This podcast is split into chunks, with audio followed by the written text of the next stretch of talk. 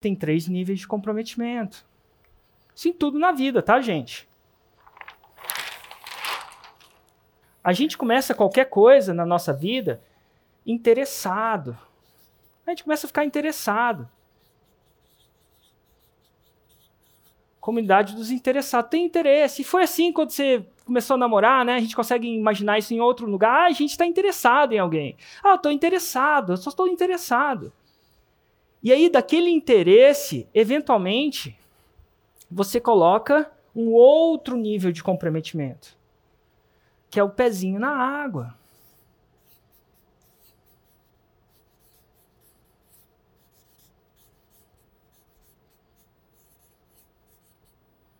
Vai começar a colocar o pezinho na água.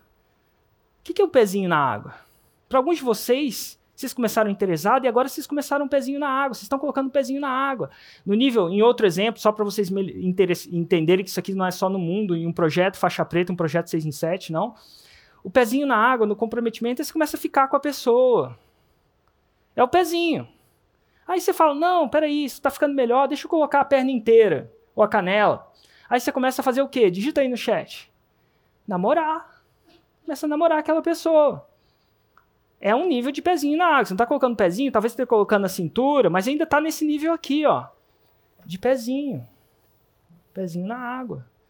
Algumas pessoas vão lá e, cara, eu acho que essa mulher é da minha vida, eu acho que esse homem é esse homem da minha vida. Depois de consideração de ter colocado o pezinho na água, agora você vai colocar a cintura na água. Você vai entrar até a cintura.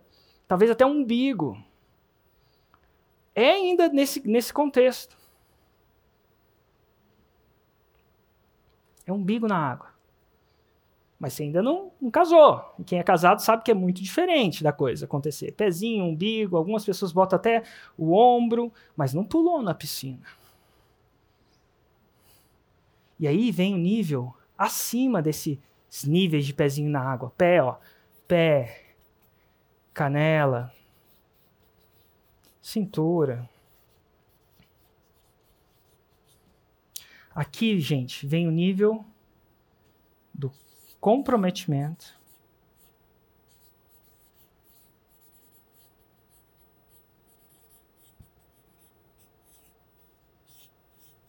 Chega de desculpas.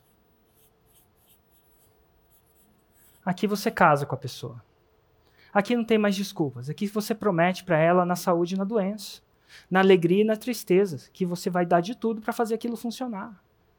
E esse comprometimento, ele vem não só da boca, ele vem do que você faz. Tempo, tesouro, em outro nível.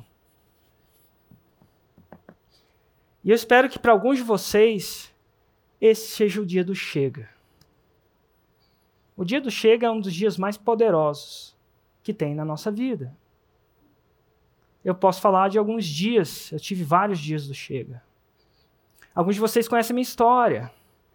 Eu trabalhava num banco, trabalhava para um banco, vários nele, fazia vários bancos e tal, precificando título de dívida pública. Ganhava em um mês o que o meu irmão ganhava em um ano, meu irmão mais velho. Só que eu não estava vivendo aquilo que eu queria. Eu tinha medo de tomar a decisão. O que eu queria mesmo era ser empreendedor, eu queria ter um impacto. Não que o banco, trabalhar no banco, você não tem impacto, mas ninguém me parava na rua para agradecer por eu ter precificado mais um, dito, um título de dívida pública europeu. E, eu, e é muito louco, porque eu comecei a acreditar que eu passei naquela vida por N motivos, e quem conhece a história, que a gente não tem outra vida, não. Eu até entendo que tem a galera que acredita que vai para o céu, tem a galera que acredita que já vai para o inferno, tem a galera que não acredita nisso, mas independente disso tudo, eu acho que não tem uma galera que acredita que você vai ter outra oportunidade de viver essa vida que você está vivendo. Essa vida tem fim. Nem o mais puro e mais santo dos profetas está aqui eternamente em carne e osso. A consciência dele, em carne e osso e consciência. Talvez esteja em espírito, dependendo do que você acredita. Mas não tem outra vida. É essa. E eu falei, cara, é essa, então tem que fazer alguma coisa. E quando eu não consegui mais, quando eu consegui entender que meu tempo era finito, que eu parei de querer passar os próximos 10 ou 15 anos da minha vida fazendo o que eu não gostava para me tornar quem eu não queria, nada de errado com com meu chefe, nada de errado. Eu falei, cara, é, a hora é agora. E eu tive medo. Se você não ficou com um cookie na mão entre aqui e aqui, é porque você não, você não considerou essa parte. Entre aqui e aqui tem medo. Eu senti muito medo. E o medo me parou muitas vezes. Porque eu também tinha os boletos para pagar.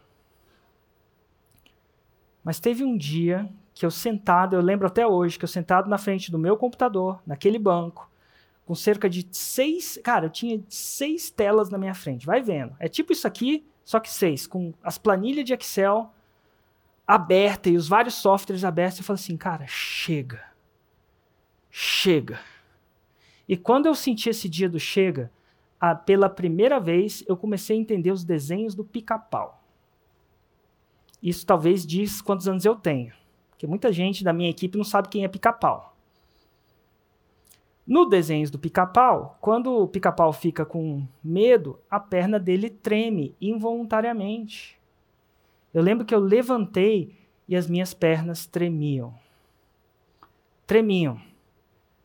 E eu cheguei para o meu chefe e falei assim: Eu preciso falar com você. Quando eu falei aquilo, eu sabia que não tinha mais volta. Ele falou assim: Depois a gente fala. Eu falei assim: Será que podia ser agora? E ele viu a minha cara e ele falou: É importante? Eu falei assim: É muito.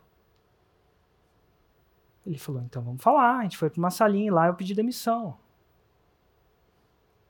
A demissão foi para mim o que foi para mim. Eu não estou falando para vocês pedirem, não. Estou contando para vocês qual o dia do meu chega.